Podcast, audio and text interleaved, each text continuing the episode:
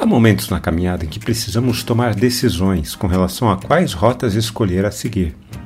Dependendo da decisão tomada, o caminho escolhido acaba sendo um lugar de subida que exige mais do que imaginávamos. Isso leva a outra decisão. Continuamos essa caminhada ou voltamos para o caminho anterior? Vamos caminhar juntos? Outra faceta do pecado no coração humano é a capacidade instalada para o engano. Uma das formas mais evidentes deste engano no coração humano é o adultério. Embora a gente associe imediatamente adultério à infidelidade conjugal, um dos significados básicos desta palavra é o ato de falsificar, de alterar algo. Por exemplo, você já deve ter ouvido a expressão combustível adulterado. A ideia de adultério é quando o engano no coração humano se estabelece de tal forma que a relação conjugal passa a ser falsa. No compromisso do casamento, o desafio é os dois se tornarem um. Mas se um dos cônjuges não está disposto a se tornar um, o adultério já está estabelecido. A relação que deveria se estabelecer em troca e apoio mútuo se fragiliza pelo engano de um achar que é possível viver a dois sem se entregar completamente ao outro. Em casa, os discípulos voltaram a fazer perguntas sobre o assunto do repúdio, e Jesus lhes disse: quem repudiar a sua mulher e casar com outra comete adultério contra aquela. E se ela repudiar o seu marido e casar com outro, comete adultério. De acordo com a lei judaica, se um homem não quisesse mais permanecer casado com a sua esposa, deveria cumprir a formalidade do repúdio, realizando uma afirmação solene.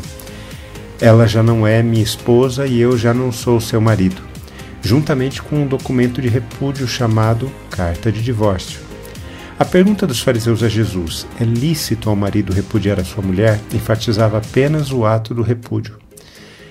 Mesmo depois da resposta de Jesus aos fariseus, os discípulos continuaram encucados com esse tema, fazendo mais perguntas sobre o assunto. Jesus eleva a discussão quando estabelece que o repúdio é o resultado de um coração endurecido. O ato extremo de não querer permanecer casado com outra pessoa já é um indicativo de que há algum tempo o coração endurecido já estava mantendo uma relação falsa. Jesus não está validando o repúdio. Ele está indicando que, por causa do pecado no coração humano, as nossas relações correm o risco de serem frustradas. Foi por causa da dureza do coração de vocês que Moisés deixou escrito este mandamento, disse Jesus. Uma relação conjugal que não consegue se manter não é por incompatibilidade de gênios, mas pela dureza do coração.